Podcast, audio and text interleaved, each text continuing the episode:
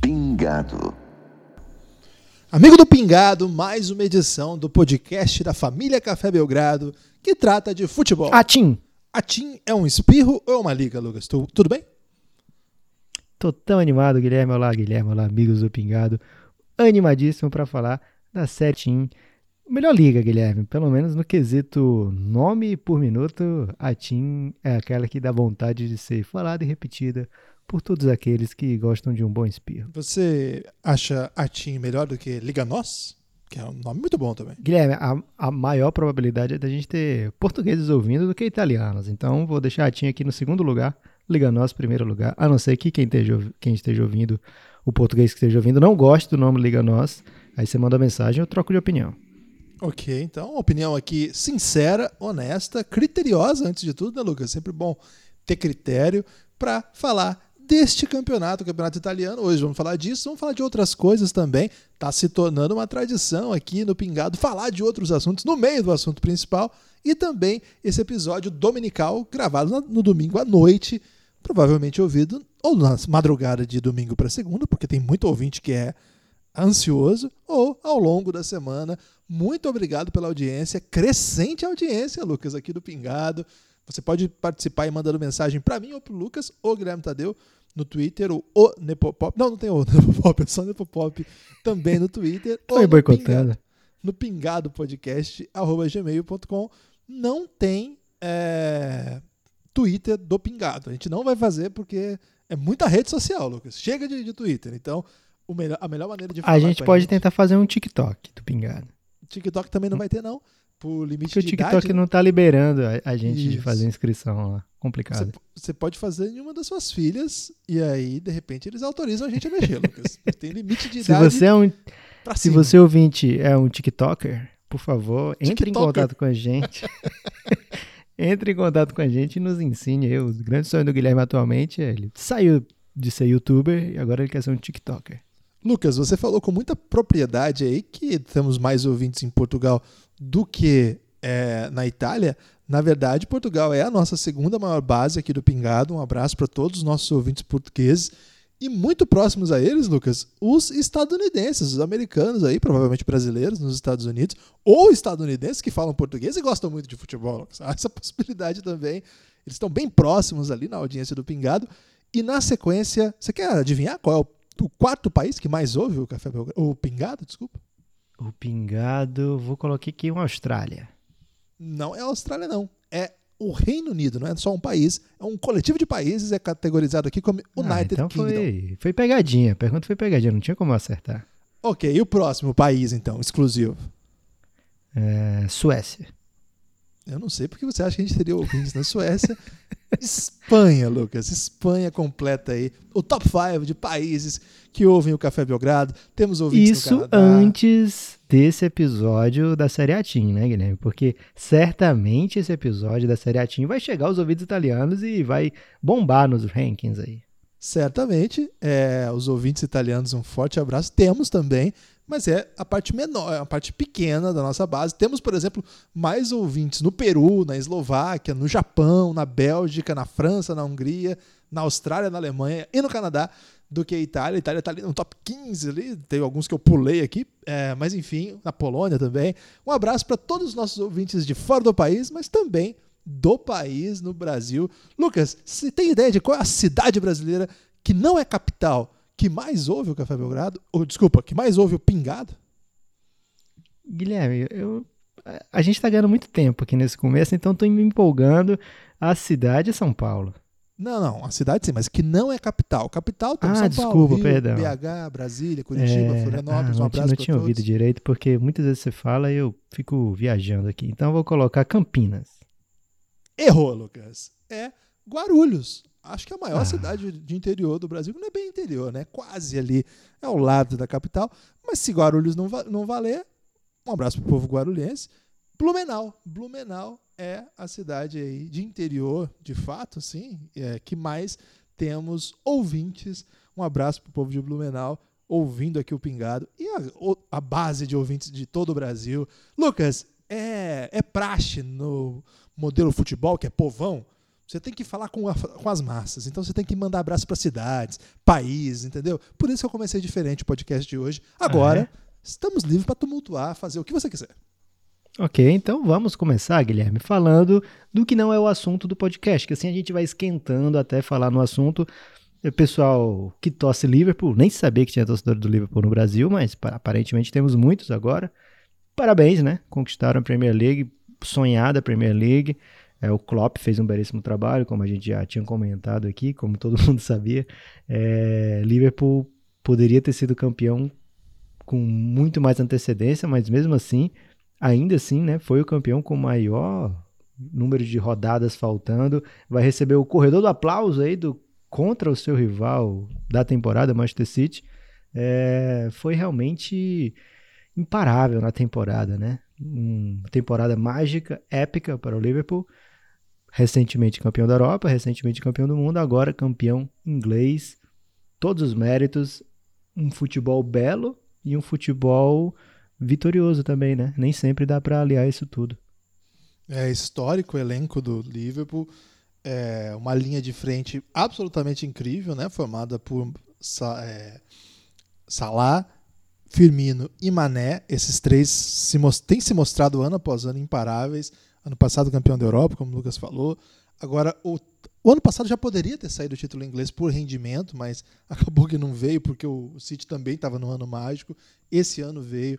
Aliás, a história do Klopp é incrível, né? Porque por onde passa, e não são tantos lugares assim, né? Começou no mais, vai para o Dortmund, agora no Liverpool, sempre com campanhas incríveis. Claro que no mais não teve título, mas no é, Borussia Dortmund, campeão alemão, é, imagina, né, ser finalista da Champions League, chega no Liverpool, campeão da Champions League, agora campeão inglês, um trabalho de longo prazo, com muita inovação, esse sistema de pressionar o adversário depois que você perde a bola, revolucionou mesmo o modo de jogar. É, na Alemanha a gente vê bastante isso e aos poucos isso está se tornando uma marca em todo o mundo. Então o Liverpool tem muito, muito a ensinar. É um meio-campo também muito veloz, né? Marca e apoia. Henderson, Fabinho, é, o Hinaldo. Cara, esse time é histórico, é maravilhoso. O fabuloso zagueiro Van Dijk. O goleiro Alisson, goleiro brasileiro. Cara, esse time é maravilhoso. Não tem muito o que falar a não ser dar os parabéns para o Liverpool. Um, um, time que fica para a história já, mas que dá a impressão que tem mais anos aí de dominação. De resto é isso a Premier League, né, Lucas? O seu time aí que você é, disse que ia torcer tá brilhando. Curiosamente, você. Será que o Chelsea tem alguma imunidade à, à zica do Nepopop? Guilherme, aquilo que aconteceu com o Schalke e as pessoas acabaram extrapolando aí, é, achando que é uma marca do nepopismo, foi um, uma infelicidade, né? Um, um, conjunto de fatores. O time tá quase na falência, jogadores importantes machucados. E aí, algumas goleadas de quatro ou mais gols fazem as pessoas pensarem que eu fui pé frio naquele momento, só porque o Choque não ganhou nenhuma partida depois. E tem eu... o seu histórico com o Santos, Lucas. As pessoas já partem disso para te analisar. Mas, Guilherme, será que. Olha só o estado do Santos. Será que fui eu, velho? É, eu cheguei no Santos ali, tudo era mato. O Santos era ruim pra caramba. E aí veio o Nash junto comigo. O problema é que eu durei mais que o Nash, Guilherme. Mas é, você estava lá no começo, você sabe que eu tive anos de gloriosos lá com o Phoenix Suns. É, então, isso aí do Schalke acabou deixando o pessoal meio cabreiro. E aí na, na La Liga eu fui ousado, é verdade, porque eu escolhi para ir para Champions dois times que nunca vão para Champions, ou raramente vão para Champions. Já tava nunca foi, a Sociedade raramente. É, e aconteceu aí por algum acaso deles também caírem bastante na tabela. Mas fora isso, você pode ver que o Chelsea está muito bem. Você pode ver que o Porto, que eu declarei torcida e depois tive que tirar a torcida por pedidos portugueses, tá com boas chances. É, então, dá para ver que essa história de Nepal pé frio aí é, ficou para trás. Chelsea não só tá jogando bem, como deu título pro Liverpool, né? Dá para dizer isso aí. O Liverpool campeão graças ao trabalho incrível do Chelsea. É, ganhando. A gente até falou do Chelsea, né, no episódio da Premier League, que não era para ele estar tão bem assim. E anima, né? E agora, o que, que sobrou na Inglaterra, no, por enquanto, né? Enquanto não começar a Champions, recomeçar a Champions, vai ter FA Cup, semifinal e final, e lá estão grandes times nas semifinais, é, Chelsea contra o United, Arsenal contra o City, dois jogaços, né? O Arsenal não está tão bem como esses outros, mas os outros três é, com aspirações grandes ainda na, na Premier League. O, o, City já garantiu vaga na Champions, o Chelsea praticamente, o United ali tá, tá vendo que competição europeia sobra para eles, mas ainda vão brigar por um título importante, relevante, né? FA Cup, a Copa do Brasil da Inglaterra, Guilherme. É, o problema é que eles têm muitas Copas lá, Lucas. Então tem a Copa do Brasil e a Mas essa Copa... é a Copa do Brasil. É, As outras é, é tipo o Rio São Paulo. Aliás, tem uma série da Netflix, é, The English Game, que conta a história do início da FA Cup. Recomendo, viu? Muito, muito legal mesmo. Quem não assistiu ainda, fica o convite. É, na Premier League tem ainda a briga pela Champions com um convidado, um intruso ali, vamos dizer assim, o Wolves, né? Estão chegando de pouquinho, né? Se instalando como um poceiro ali, para usar aí o Chico Buarque nesse podcast do Pingado é, se aproximando. Da, o Leicester andou tropeçando, o Chelsea vem muito bem, como o Lucas falou, e está se aproximando do Leicester, a distância entre os dois era maior na época da pausa. É, e o Wolves, se o Leicester continuar com uma campanha claudicante, tem um jogo a menos ainda, o Wolves pode aprontar, o que já, já é uma campanha absolutamente incrível, é, mas do técnico do Nuno Espírito Santo, e pode se tornar ainda melhor. Então vamos ficar atento a isso aí, mas de modo geral, quando acaba o título, quando a gente tem que começar a caçar as copas tal, confesso que fico meio nessa, meio na bad, assim, Lucas. É, não gosto tanto. É, até assim, ah, legal, vai pra, vai pra Champions. Cara, mas tá, é legal pro orçamento do time, acho que a torcida até dá uma empolgada. Mas a gente acompanha o campeonato mesmo para ver o título, né? Para ver isso. E como o Liverpool já, já tá campeão há muito tempo, o que tem para ver Premier League é a própria experiência Premier League do que propriamente competitividade e tal. Então, ver os bons jogadores, sempre que tem jogo bom, acompanhar. Mas, como o Lucas falou, vou ficar atento na FA Cup e esperando o retorno da Champions no início de agosto em Lisboa. Lucas, outro é, ampassant aqui, a Liga Espanhola. La Liga com Vini armando o caos, hein? É isso, Guilherme. O outro assunto que não é assunto desse episódio de hoje é o Real Madrid líder mais líder do que nunca. É demais essa expressão, né? Às vezes o time, por exemplo, o Liverpool, esse sim é mais líder do que nunca, né? 23 pontos, faltando 7 rodadas, beleza. Mas o Real Madrid tá 3 pontos na frente do Barça e mais líder do que nunca na boca do povo. É, tem três pontos e meio né, de vantagem, porque mesmo que o Barça empate em pontos, o Real Madrid tem a vantagem do confronto direto, não tem como tirar em saldo de gols, não tem como tirar em número de vitórias, é o primeiro critério de desempate lá na Espanha, confronto direto, já não tem como o Barça ter a vantagem nisso, então o Real Madrid sempre vai ter a vantagem pelo número de empates, ou pelo número de pontos. É, então tem uma boa liderança nesse momento, o Real Madrid, e meio inesperado, né? Porque hoje, por exemplo, o Real Madrid pegou o espanhol, lanterna do campeonato, jogou com aquilo que tem de, de mais medalhão, digamos assim. Tudo bem que o Bale estava no banco, mas estava com o Hazard em campo. É, não colocou os meninos brasileiros de titular, né? Só os, os já mais experientes, como Marcelo Casemiro. E não conseguiu envolver o espanhol. No final do primeiro tempo achou algumas jogadas, perdeu algumas chances, mas os melhores momentos foram com o Casemiro, né? Quase um gol de antes do meio campo, seria um gol antológico, e depois num golaço através de um passe magistral do Benzema, mas no segundo tempo também o Real Madrid pouco produziu ou nada produziu, o espanhol teve boas chances no jogo.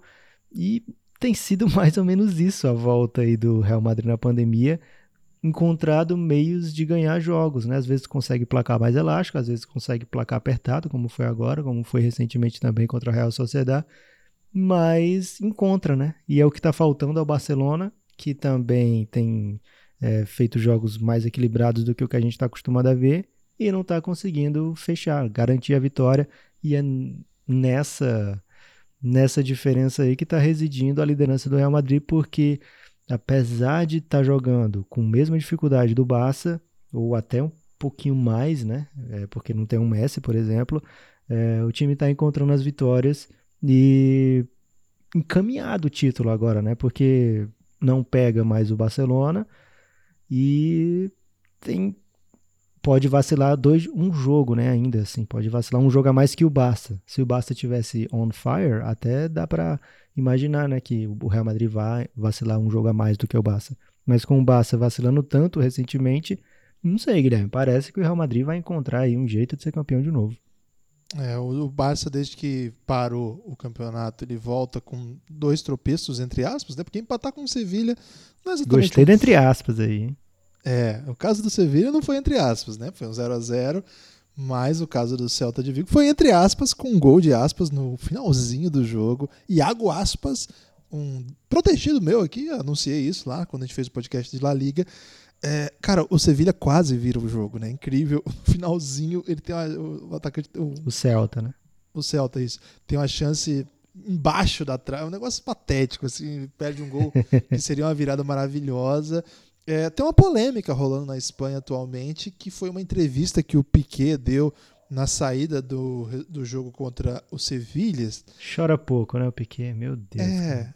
E o homem é casado com a Shakira, joga no Barcelona, campeão do mundo pela Espanha, e ainda chora, né? O que, que mais você quer, Piquet? Conta aí pra gente o que tá E faltando. olha o visual dele ainda, velho. O homem é belo, o homem parece o Thiago Nakarato, de tão belo que ele é.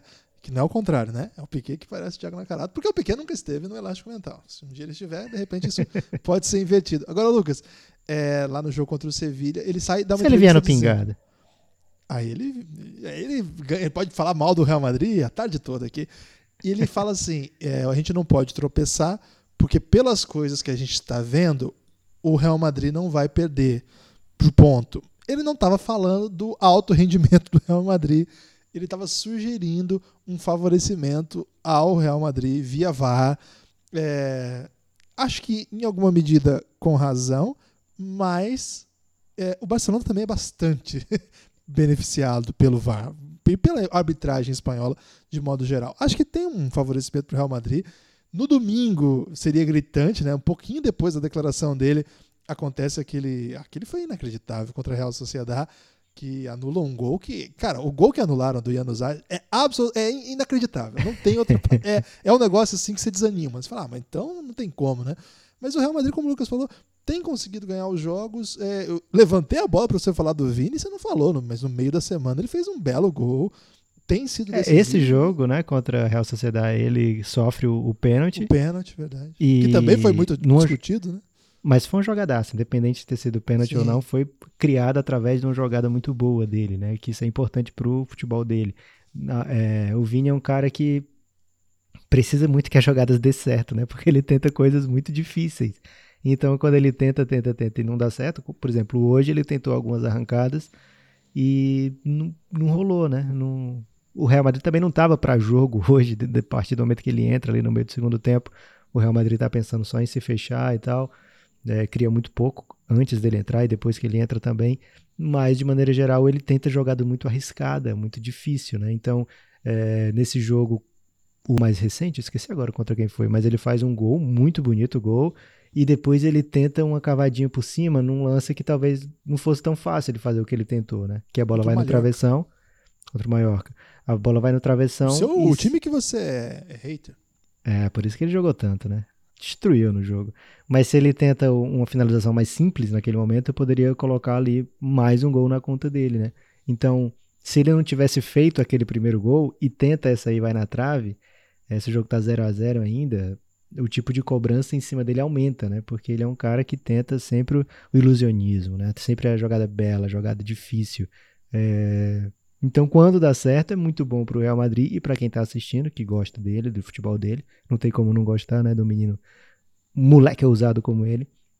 É, então, bacana demais que deu certo nessa semana, mas infelizmente para ele foi recompensado com a reserva do Hazard agora, que não jogou nada hoje, né? O Hazard tem feito alguns jogos interessantes na, na volta e no retorno, Acho que era o momento que estava todo mundo acima do peso, Guilherme. Aí fica, fica bem para ele. Mas aí, a partir do momento que o pessoal vai voltando, vai ficando mais difícil. Hoje ele teve uma situação, uma atuação para se esquecer. Mas isso não é o assunto de hoje, Guilherme não é o assunto de hoje, também não é o assunto de hoje a Liga Nós, que tá aí muito. Mas só para falar assim, o Campeonato Espanhol tá muito interessante essa briga pelo título, porque todo jogo do Real Madrid e do Barcelona tem muita carga de pressão mesmo, né? Os times não podem tropeçar, porque sabe que o outro vem e joga no dia seguinte, geralmente são dois dias, né, entre um e o outro.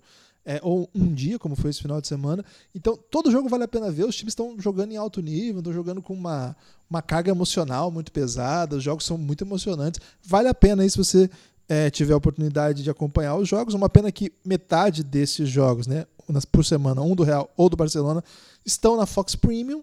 É, tem a possibilidade de assistir aí com autorização do autor, né, na estilo Elifoot, ou para quem tem o, o, pacote aí da Fox Premium na sua operadora.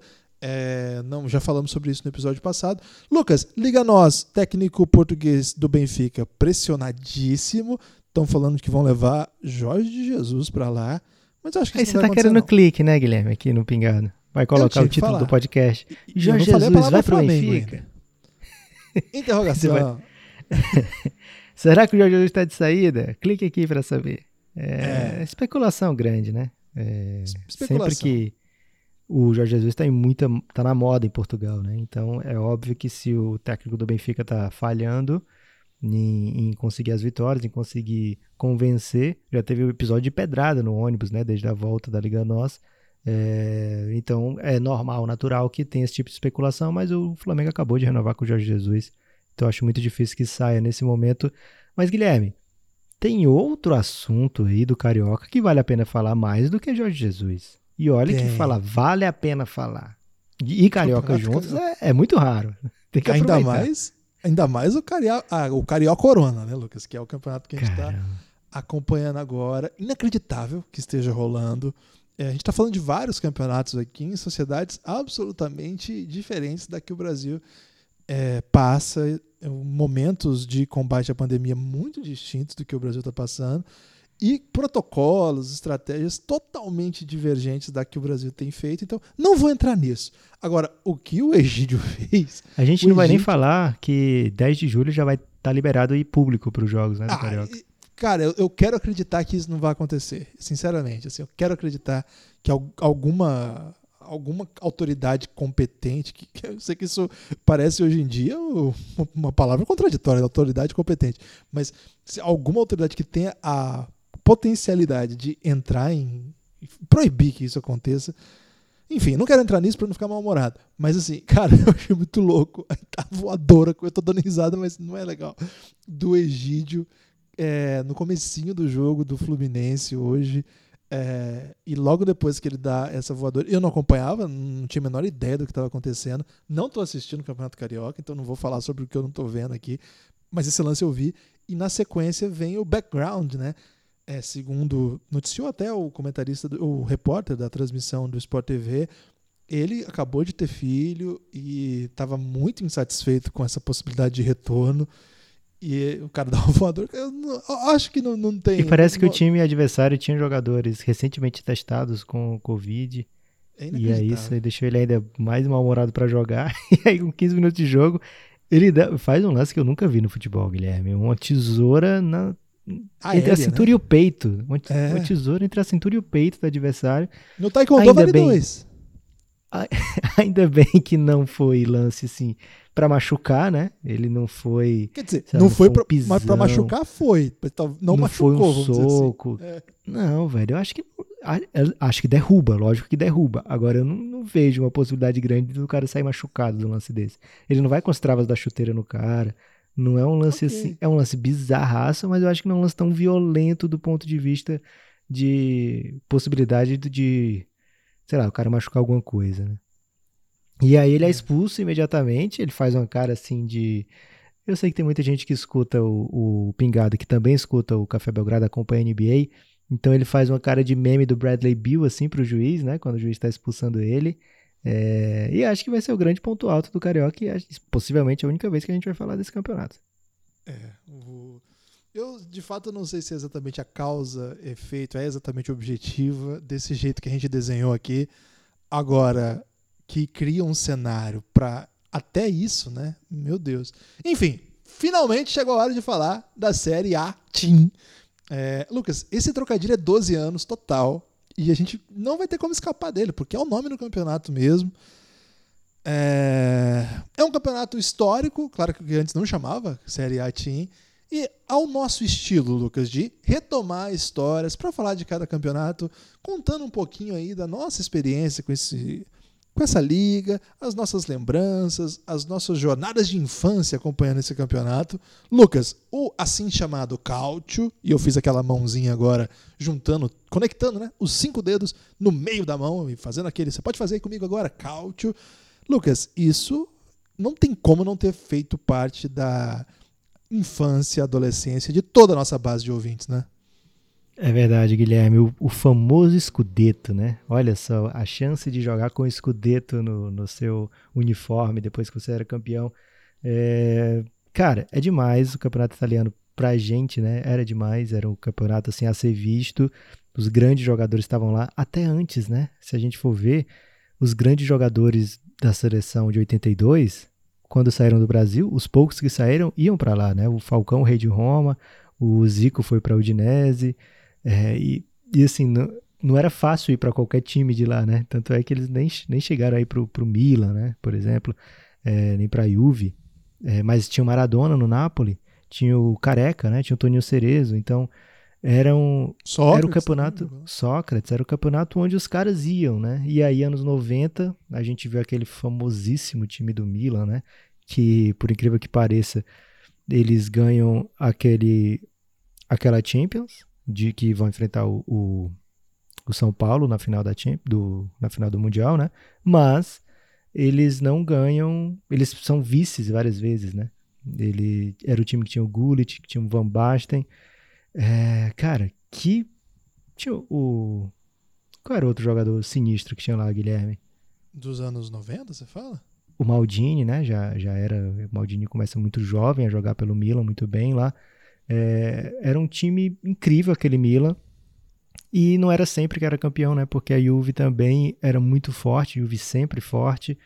É, depois, quando a gente vai ficando um pouco mais velho, né? Um pouco mais meninote, vem aquela Inter de Milão do Ronaldo. E aí eu acho que não teve quem não assistisse, né? Quem não parasse o que estava vendo para ver o Ronaldo na Inter de Milão, sempre que tinha chance, porque era aquele Ronaldo que teoricamente estava chegando no seu auge, né?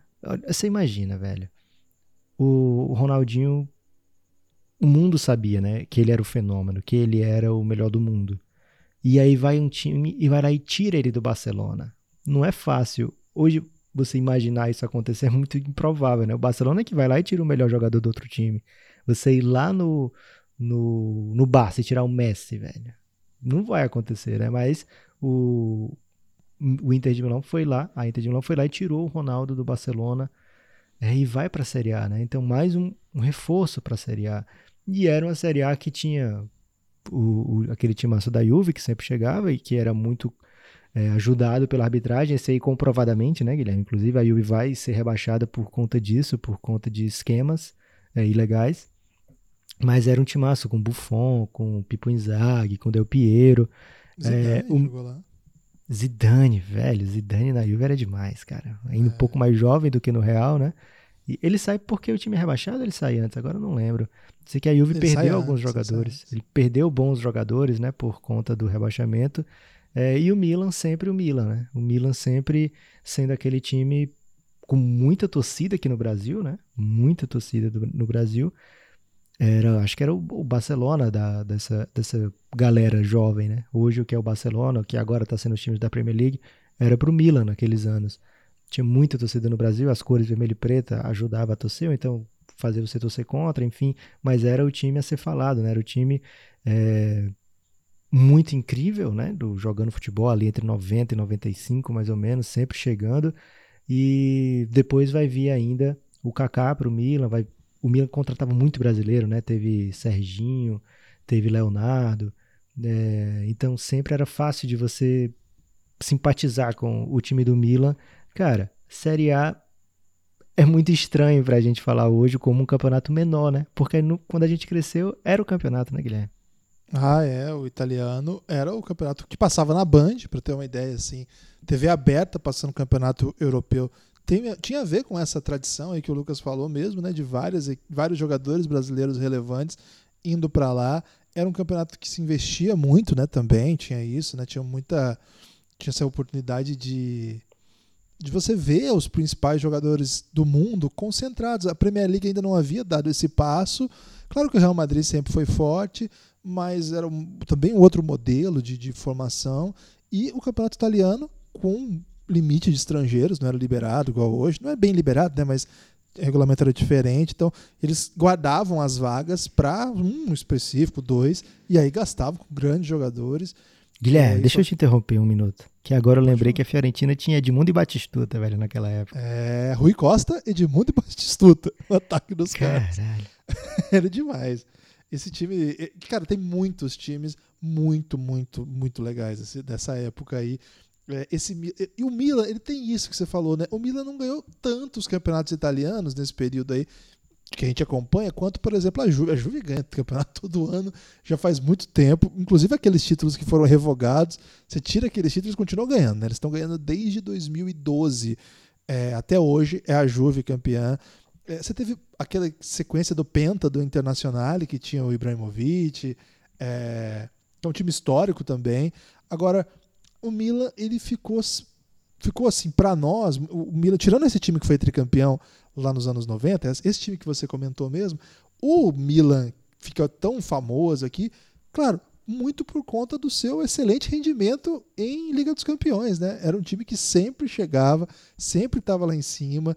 É, teve aquela derrota trágica para o Liverpool em 2005, mas um pouco antes eles tinham vencido a Juventus, né, os rivais, numa decisão de pênaltis, que tinha o Dida, inclusive, né, jogando pelo Milan. Depois eles voltariam a vencer o Liverpool numa final. Era um time que você sempre estava acostumado a ver disputando na Champions League em grande nível, né?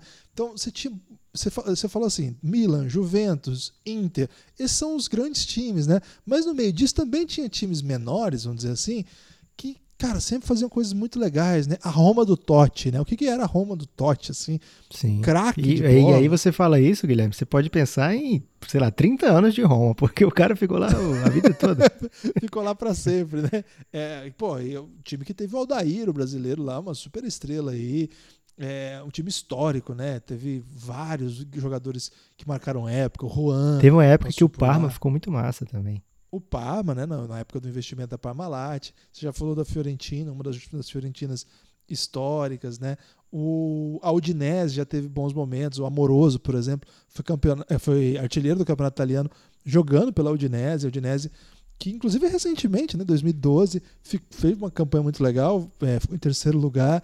Então tem muito. O Napoli, né? A gente nem falou do Maradona aqui. O Napoli do Maradona, um time histórico também, que tinha Careca e Maradona e que recentemente também volta a ocupar um lugar de relevo, né, Lucas? Então, o futebol italiano para nós assim, não é nem exatamente é difícil até suscitar memórias do futebol italiano, porque na verdade, futebol italiano era o futebol europeu pra gente, né? Assim, o que que você assiste futebol europeu? Era o campeonato italiano. Claro que você assistia Real Madrid e Barcelona, mas as referências, o grande clássico para assistir era Inter e Milan. E eu concordo com você, é muito triste você hoje tá rola o Inter e Milan e ninguém comenta. Ninguém fala mais sobre a respeito. Claro que os fãs de campeonato italiano comentam, mas não para a internet. Assim, ó, vamos agora que vai passar Inter e Milan, né? É muito triste, né? Passa um pouco pela transformação do futebol italiano. E é um, um estádio maravilhoso, que tem dois nomes, né? Se o Milan joga é, San Siro, se for Inter de Milão é Giuseppe Meazza. É, e acho que, acho que passa um pouco por essa reconstrução das outras ligas e um pouco do momento da Itália no futebol, mas como sociedade também. Acho que a Itália é, tem mudado nos últimos anos, acho que tem uma emergência de projetos interessantes. Acho que a Inter de Milão está se esforçando bastante para voltar a jogar em grande nível, para contratar os melhores jogadores disponíveis dentro da sua faixa ali de possibilidades. Acho que o triunfo da Juventus também acaba inviabilizando que outras potências surjam, né? Porque a Juventus todo ano domina e vai lá e contrata o Cristiano Ronaldo. Cara, é mancada, né? Acaba, de fato, muito difícil que alguém vá lá e, e perturbe o título. Isso enfraquece o campeonato. Acabei de falar, como campeonato sem. É, como campeonato sem uma briga de fato pelo título, dá uma desmobilizada. A gente falou tanto aqui da Liga Alemã, né? É uma liga que tem muita coisa muito legal, mas que para quem não está atento para acompanhar, meio que deixa de lado, porque você quer saber a briga pelo título, porque você quer saber o que está acontecendo, o que, que vai acontecer. Então, acho que isso talvez pode até enfraquecer a força de outros projetos. Eu gosto muito do que o Napoli, por exemplo, fez recentemente. Tem um elenco muito legal, tem já um sistema que troca técnico, mas mantém de alguma maneira as raízes assim de um time muito veloz, os dois ídolos, né, o Insigne e o Mertens são muito rápidos, pequenininhos. Então, é, acho que tem boas coisas acontecendo, outras nem tão legais assim, mas que fazem com que ainda vale a pena acompanhar o campeonato italiano. E aí a gente entra num drama, Lucas, porque só tem uma maneira de acompanhar o campeonato italiano. E qual é? Diga aí para o nosso ouvinte querido. Internet, né? Não, é, tem ainda para o Brasil a opção da RAI, né? A RAI é uma TV que é italiana, mas que tem vários pacotes aí de, de canal por assinatura. E recentemente a gente no Pingado aqui, Guilherme, mandou ajudando muita gente que não sabia que estava passando jogo na RAI. A RAI sempre passa, né? É, então toda rodada tem, sei lá, um, dois jogos da RAI. De hoje, por exemplo, rolou um Inter e Parma, que foi uma doideira. O Parma estava ganhando até o finzinho do jogo, até tipo 38.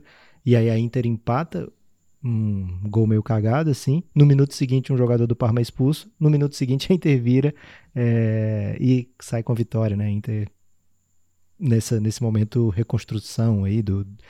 É o grande time de Milan, né? Agora, de Milão, nesse momento, né? Então, não, não quer dizer tanta coisa como já, já quis dizer antigamente, mas é pelo menos tá, tá fazendo uma campanha digna, né? A gente já viu a Inter aí depois daqueles anos maravilhosos de Júlio César, de Adriano Imperador, já viu a Inter com uns times bem horrorosos, né? É, então ver a Inter voltando aí a, a ser preponderante, né? Fazendo um, uma Champions, é, pegando uma Champions, né? E de repente indo bem na Champions tinha essa esperança esse ano, ficou num grupo bem difícil, né? É, mas pelo menos na Itália está se consolidando agora como uma das forças mesmo e passa por aí, né? Passa por times acertarem investimento. Não é falta de dinheiro, né? Na Europa a gente vê muitas vezes jogadores sendo contratados por valores astronômicos e eles não entregam, né? Não, não acontece. E aí, Guilherme, você falou, fez uma comparação interessante com a Bundesliga e vendo recentemente, né? Você falou tem só um jeito de ver, mas a gente consegue ver, né? Jogos por rodada e tal.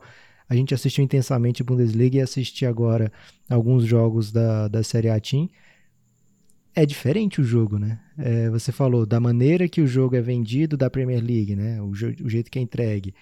Falta isso na Série A Team, falta muito isso, porque você tá vendo assim, não, não é o melhor ângulo, não é o, o, o estádio mais sei lá, vistoso, não é a melhor câmera possível.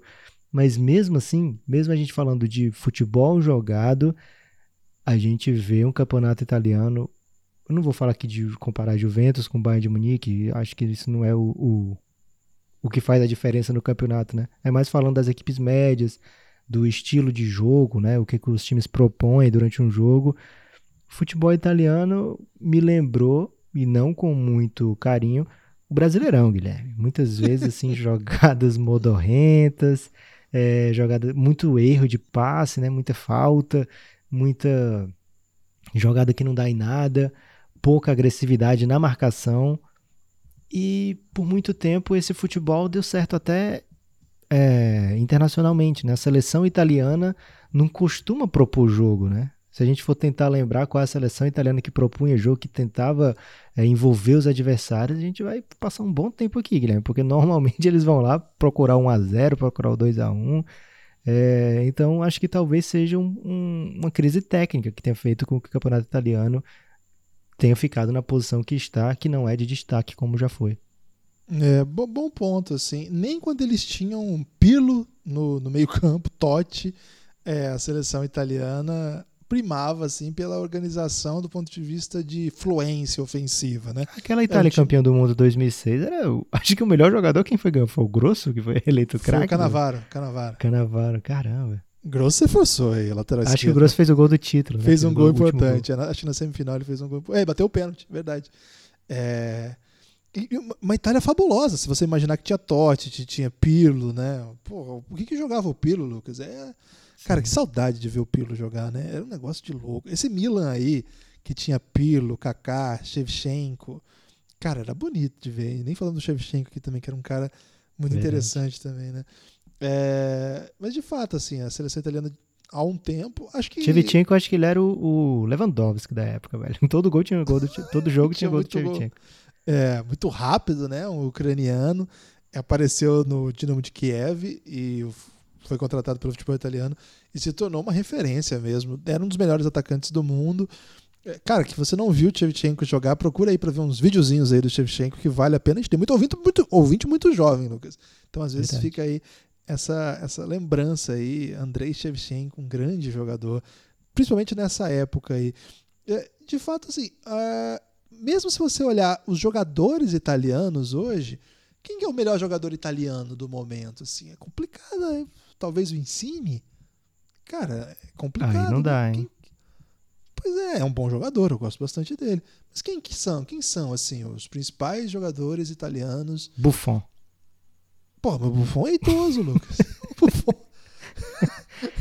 e cara, o Buffon faz uma, uma defesa no último lance da Copa da Itália, que foi pros pênaltis, né?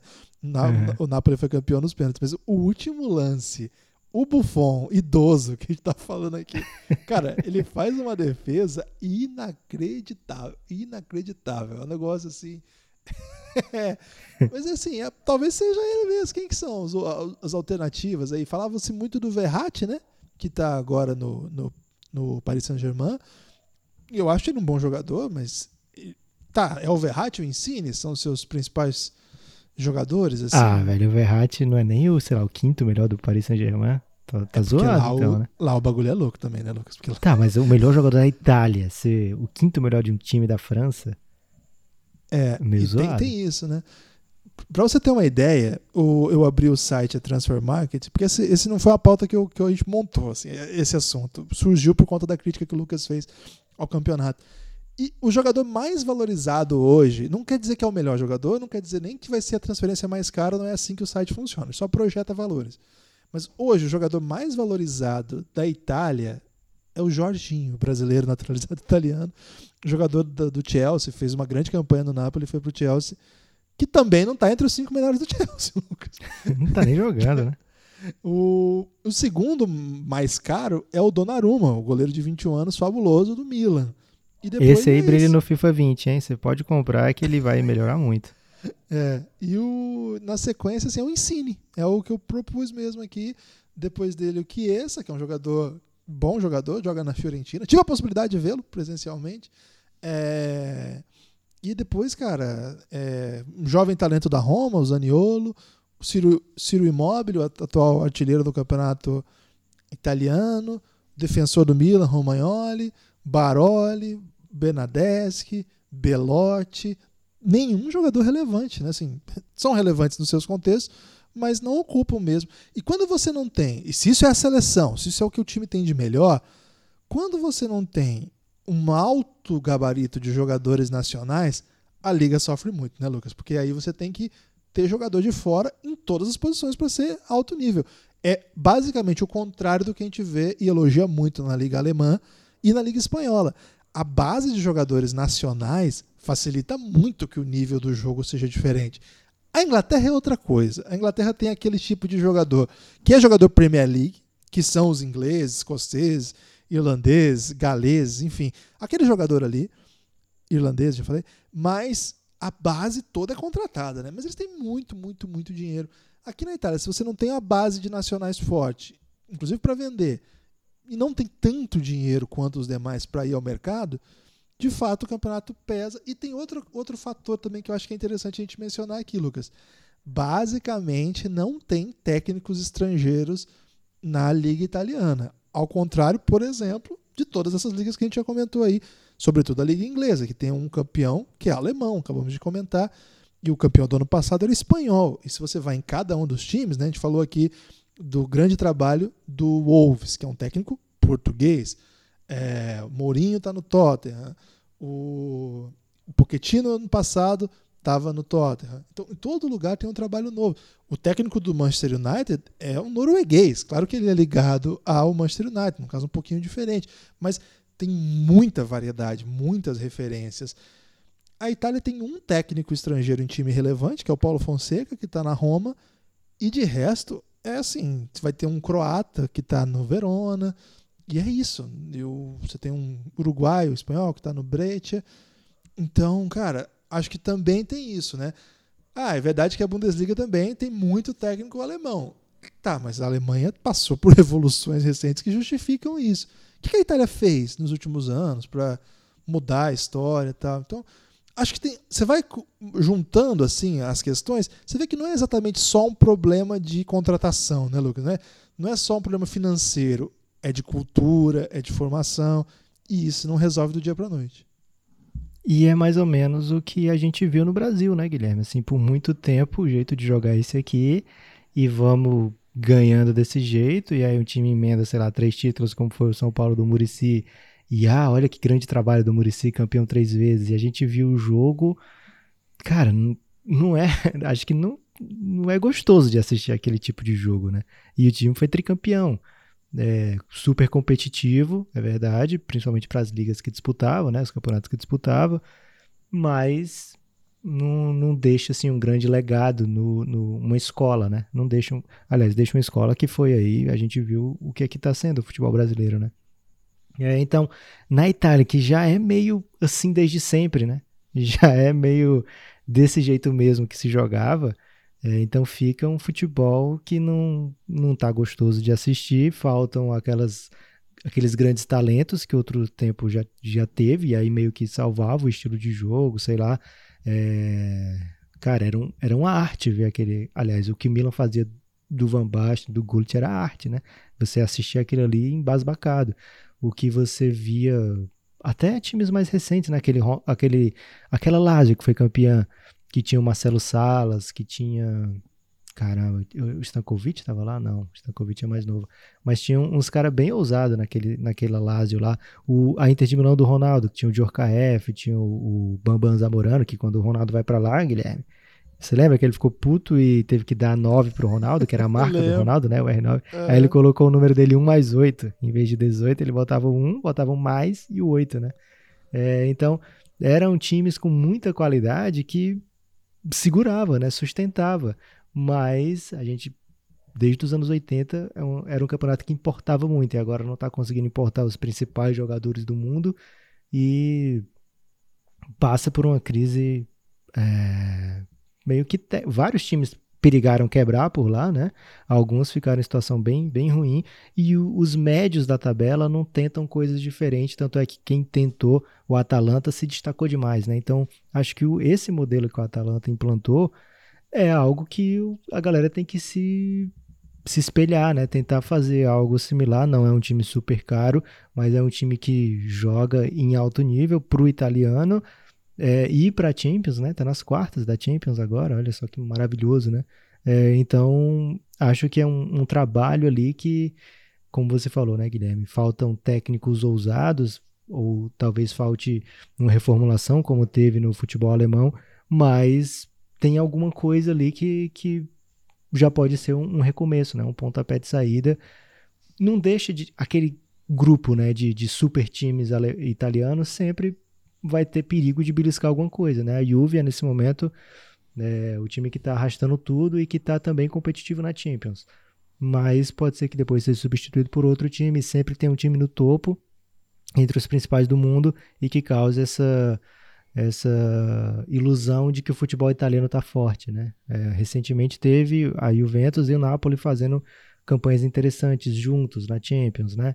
É, então fica essa impressão, ah, mas é, tá vindo coisa boa da Itália, né? Tá pontuando aí nos rankings de, de ligas, mas o grosso do campeonato é algo que não é atraente, né? Você viu em loco Série A, Guilherme, e viu um jogo bem fraco, né? Para o o nível de investimento que é feito num, num, campeonato europeu. A Itália, um dos três ou quatro principais campeonatos europeus, o que você viu lá não dizia isso, né? É, não foi uma experiência legal do ponto de vista de turista tal, né? Mas de futebol, que era um jogo que provavelmente se eu tivesse em casa não era um jogo que eu escolheria para ver, né? claro que foi mais uma experiência. Lucas, só para dar aqui a informação, né, e para lembrar um pouco desse time histórico da Lazio, que de fato a gente não tem nenhum carinho, mas, cara, esse time é, tinha muita gente muito boa. Então, cara, é, nessa época que a gente curtia a Lazio, não tinha esse, esse peso na consciência de gostar da Lazio, não né? tinha. Até tinha o debate. Mas, mas uma... a gente não tinha essa informação toda, não. né? De, de, de, nível de profundidade. Hoje em dia, você gosta da Lazio é porque você é otário mesmo. Não dá pra gostar da Lazio. Mas nessa época que eles tinham Marcelo Santos, quem mais, Guilherme, tinha naquele time? Cara, esse time tinha. Ó, segura aí. O técnico era o Svan Goran Eriksson, pra você ver aí, um sueco. Esse era ousado, hein? Maravilhoso, técnico histórico. É... Aí o time tinha Marchegiani, o goleiro, tinha na zaga Alessandro Nesta, jovem ainda, né? Lembra do Nesta? Sim, zagueiro, jogou muito no Milan depois. Né? Um dos melhores zagueiros do futebol italiano da história, né? Foi campeão do mundo.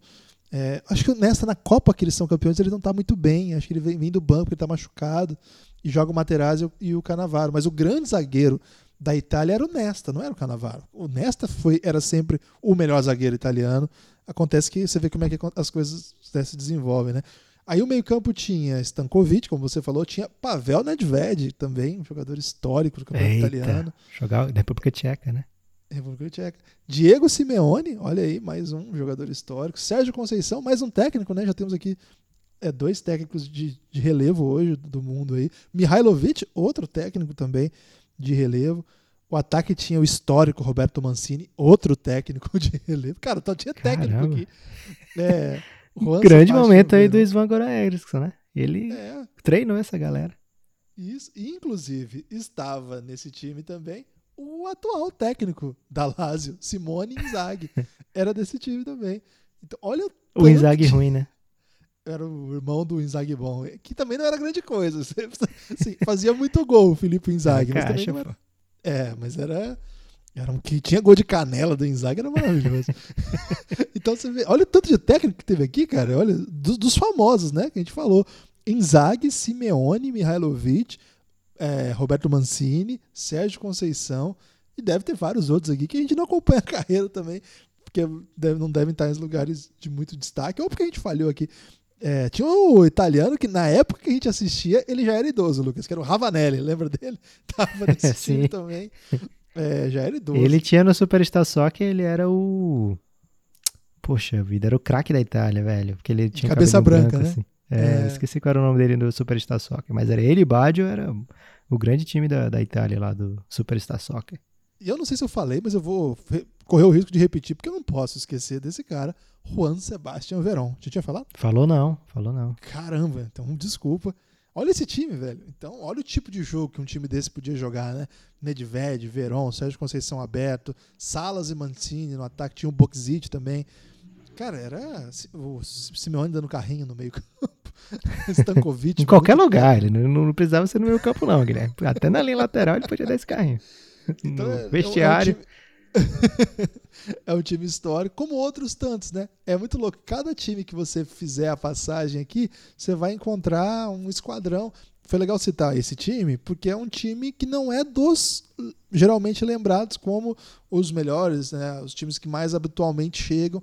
Para você ver, né? Como o campeonato italiano tinha essa possibilidade. Recentemente, a Napoli que tem feito resistência à Juve.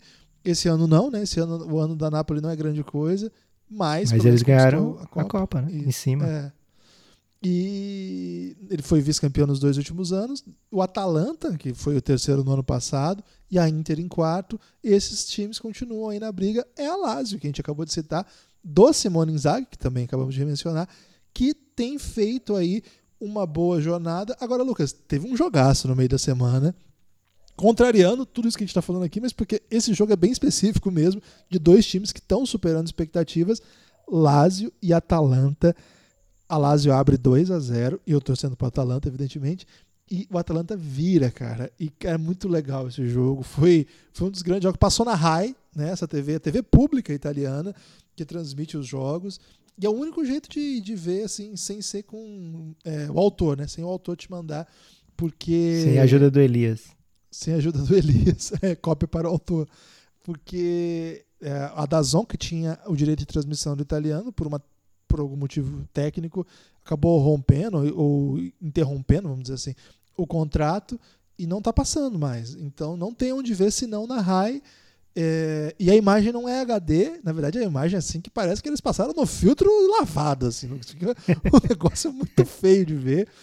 É, se você vê no celular, fica um pouco menos feio, porque acho que diminui a, a resolução e não parece tão feio.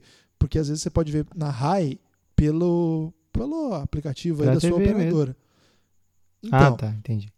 Pelo operador. Agora, se você vai ver o jogo na TV, a imagem é muito ruim, cara. É inacreditável, assim. Além de não ser, igual o Lucas falou, o estádio maravilhoso, é, as, as câmeras, né, a captação de som, o, até o gerador de caractere não é, não é muito bonito, italiano. Né?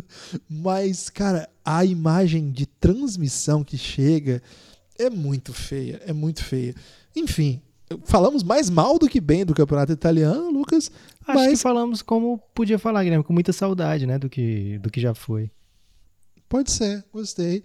É, você quer falar então de, vamos, vamos dizer assim, dessa jornada toda de lembranças do campeonato italiano? Me diz aí, Lucas, uh, o seu, seu time titular. Ousei aqui, inventei agora. Caramba, tentar é. montar um time. É. Cara, você, não, você vai rir de quem é meu 10. Não, começa do goleiro. Tá bom. É, goleiro é Dida. O Buffon? Dida? Não, Dida. Okay. Buffon é, é peba, Guilherme. O Buffon é tipo a Lázio. Tô louco. É. É. Pode ficar. Foi cancelado aí. É, okay. Então, lateral. Não quero botar o Cafu, velho. Quem é que eu não, botei no lateral direito? O Cafu. É. Porra, mas o Cafu jogou muito. Muitos anos ali. Ah, mas o Cafu não dá, velho. Me fala um lateral pra não botar o Cafu. Panucci, lembra do Panucci? Jogando a Roma. Não, vou botar o Zanetti. Vou botar o Zanetti. Zanetti, Zanetti jogava Zanetti demais. legal. Gostei, gostei. É, e aí, na lateral esquerda, vai Não, ser. Agora os dois zagueiros. Agora os dois zagueiros, depois a lateral esquerda. Tá bom, ok. É, dois zagueiros, Nesta, Canavarro. Tradicional, seguro, gostei. Lateral esquerdo, Júnior. O Júnior que. Júnior do Parma, do Palmeiras. É, jogava demais jogava esse cara. demais, velho. Ele era fã. Muito, muito fã. É, meio campo. Você lembra quando o jogo que o Roberto Carlos não jogou na Copa, cara? Ele jogou pra caralho, ele foi tipo melhor em campo, assim. Aham. Guilherme, eu quero fazer uma mudança no meu time. Vou botar o Maldini na zaga, velho. Sacanagem não botar o Maldini. Porra, é foda. Mas o Maldini. Eu tenho um hot take aqui. O Maldini, quando ele vem pra zaga, ele fica meio peba. É, eu não vou tirar o Júnior pra botar o Maldini, não, então. É, eu, então eu vai gosto, ficar fora. Eu, eu, gosto do Maldini na lateral, na zaga não mas gosto é, tanto. Mas vai ser aquele futebol italiano, né? Que na verdade ele era zagueiro na lateral. Ele não fazia é, muita coisa depois do meio é. campo. É um caminho que o Baresi também fez, né? O Baresi também começa como lateral esquerdo e vem fechar na zaga, é, mas daí diferente, né? Meio campo, Pirlo. É, será que Pirlo consigo jogar tá... com... Eu queria fazer um meio campo muito ousado aqui. Você vai meter Totti? o Gattuso aí ou não? Não, Gattuso não. Vou botar o Verón. Gostei que o a gente lembrou do Verón. O Gattuso era é. sinistro, velho. não, Gattuso não, velho. É, o meu 10, você vai rir, mas tem que ser ele, Álvaro Recoba. Cara, esse Caramba. cara me enganou a carreira inteira, velho. A carreira inteira dele ele me enganou e até hoje me engana. Muito fã do Álvaro Recoba, sem a menor necessidade, mas eu sou muito fã dele. E acho que é por causa das curvas que ele bota na bola. Se você pegar, sei lá, o highlight da carreira do Álvaro Recoba, você pensa que ele é um foi um, um, cara, sei lá, MVP da Europa por oito anos seguidos. Você pegar só highlight. Mas ele tava sempre machucado, velho. Sempre, sempre, sempre machucado. Mas acho que dá para jogar no meu, meu campo aqui. Então vou de Veron, bem sul-americano, né? Veron, Recoba, Pirlo e no o ataque. O Recoba já tava jogando até esses dias, não tava? Jogou ele jogou Libertadores recentemente, não teve isso? Não, eu acho que ele jogou um jogo de amigos de alguém, velho. E aí ele meteu um puta golaço nesse jogo de amigos. não, velho, teve alguma coisa aí do, do alguém, vai, alguém vai lembrar e manda pra gente aí. Ok. Mas eu acho que ele meteu um golaço aí nesse jogo, aquele jogo que eu vi também. ok. É... E aí, eu acho que foi de amigos, velho. E aí no ataque tem que ter Adriano Imperador, lógico. Ronaldo, mas não vou botar Adriano e Ronaldo porque dá más lembranças dessa dupla junto. não, deu, não deu bom isso aí, né? Ronaldo vai ficar fora do meu time. Eu botei o Totti já? Não, né? Não, não botou o Totti. Copilo, Verão e campeão, né? O Totti foi campeão italiano pela Roma. O último é. Roma. O último título o Totti era que não é... craque, hein, velho? O último título que não é nem Juve, nem Milan, nem Inter. Foi o do Totti. Lá em 2001. O time do Cafu. O time tinha o Cafu também. É. Então o ataque vai ser vou botar o Totti ali de meio atacante virar atacante. E aí, Adriano Imperador. E ele, né? Alexandre Pato, que foi muito bem. Não. vou botar o Ibra, velho. Tem que botar o Ibra. Cara, teve uma época que o Ibra era o melhor jogador do mundo, cara.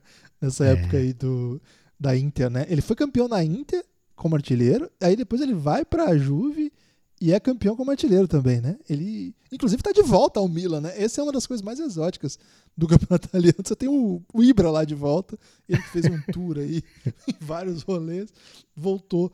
É, gostei do seu time, hein, cara? Eu não vou. Vai montar o seu? Outros. Cara, tem muita, porque... muita, muita opção. Não, tem muita opção. Dá para montar um outro tão bom quanto, assim. O, o amigo ouvinte pode mandar pra gente aí no Twitter, é arroba o Guilherme Tadeu ou arroba Nepopop, ou no nosso e-mail, pingadopodcast.gmail.com. Eu sempre confundo se é pingado podcast ou podcast pingado. Eu acho que é pingadopodcast.gmail.com. Você curtiu o Christian Vieri, Guilherme? Christian Vieri eu não gostava, não. Canhoto, né? Ele Batia metia muito gol, né? Mas era ruim que só.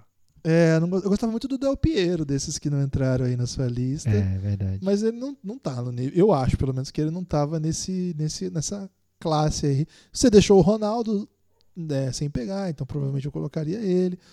Eu não quero pegar tipo Maradona tal, porque a gente era muito novo, né? Acho que aí é um pouco injusto Não, a gente também. não viu mesmo, assim, de é. ver, ver, ver. Por isso que eu também não botei Van Basten. É, a gente viu muito pouco desses caras, né? Muito pouco, é. Agora, um cara que você viu e não quis botar por esquecimento, e eu vou colocar para jogar no meu, é Roberto Baggio, né? Esse a gente viu bastante. Okay. E ele era, ele era uma lenda também, né, cara? Que jogava o Roberto Baggio. Você vai tirar a recoba do meu time, velho? Não? Você deixou o Roberto Baggio de fora pra pegar o recoba. Você merece todo o carinho do mundo da torcida aí. Aquela, aquela energia lá no alto aí.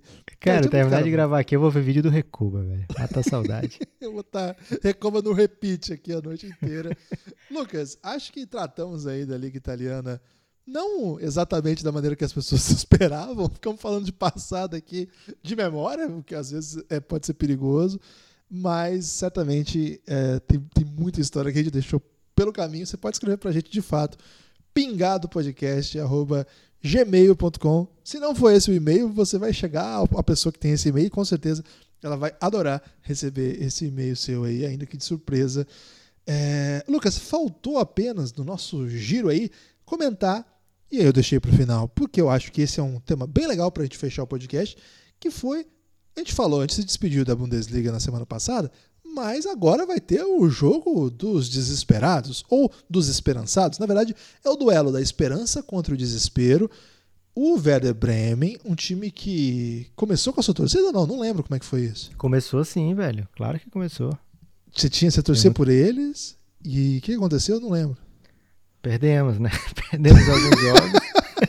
e aí eu não quis atrapalhar a grande massa de torcedores do Werder, né? Que nunca, não costumam jogar a Série B, né, Guilherme? Então, não quis interferir diretamente. Deu certo, porque eles acabaram escapando aí do descenso direto e agora tem a chance, vão fazer o segundo jogo mais importante da temporada da Bundesliga, né? Que o mais importante foi Bayern e Borussia. O segundo jogo mais importante é esse para ver quem cai, porque o resto do campeonato estava definido.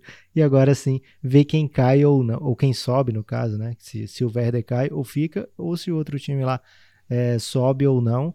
Meio por acaso que esse time chegou, né, Guilherme? Qual é o nome da fera que vai enfrentar o, o Werder Bremen? Que eu não vou dizer se eu vou torcer ou não. Heidenheim.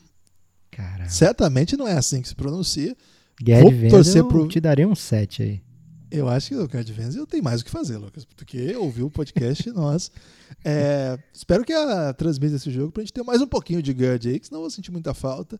O, o time que era cotado para esse duelo era o Hamburgo, né? Mas ele perdeu em casa, na última. Em casa não conta, né? Enfim, mas perdeu o último jogo que contra o time abaixo na tabela e acabou perdendo a possibilidade de disputar esse confronto. O Werder escapa do rebaixamento direto e agora vai enfrentar um time certamente de orçamento pior, mas certamente de uma temporada muito melhor, embora a verdade seja dita, o Werder vem de uma sequência no mínimo esperançada aí, porque meteu 5 a 1 no Paderborn, perdeu para o Bayern de 1 a 0 só, o que não é vergonha nenhuma. Depois perde por mais de 3 a 1 não é muito legal. E vence o Colônia por 6 a 1 Ou seja, nos últimos quatro jogos o time fez 12 gols, sendo 11 em dois deles apenas. É, eu vou torcer pro Werder aqui, porque eu não sei falar o nome do outro time, Lucas, e dá muito trabalho aprender uma hora dessa, já tô com 36 anos. Verdade. Se Acho fosse que... o Hamburgo, talvez até a gente torcesse, né, Guilherme? Porque me lembra o Brasaburg, do grande Thales, é, ah. apoiador do Café Belgrado. Se você tá no Rio e tem a chance, procura o Brasaburg, Guilherme. Então, o Hamburgo, também, né? Verdade. Então o Hamburgo poderia torcer por causa disso, mas não, não sendo, vou de Ah, não, não vou dizer para quem eu vou torcer, não, porque eu não quero interferir. Na Alemanha eu tenho, eu tenho um certo pé frio, Guilherme. No resto do mundo eu tô bem. Ok, então é, é isso. O... Esse é o. Acho que é o grande jogo da semana do Campeonato Alemão. Na verdade, é isso aí que tem mesmo pra gente falar. É um jogo bem legal, né? Espero que transmitam. E fica aí a notícia se a gente comenta na próxima, no próximo podcast o que aconteceu desse duelo aqui. E Lucas, você concordou comigo para dar uma moral, mas o Flamengo ganhou foi do Liverpool, né? Quem ganhou do Hamburgo foi o Grêmio, né? Fiz um elástico aqui. Eu não confusão. entendi porque você falou que ia torcer pro que lembrava o Flamengo, mas tudo bem, tava ok, dá para lembrar do Flamengo em qualquer momento. É, nem, nem, nem fiz a conexão, Guilherme, do que, que você estava dizendo. Então, na próxima semana, a gente não tem. Olha só, Guilherme, eu vou passar uma tarefa de casa.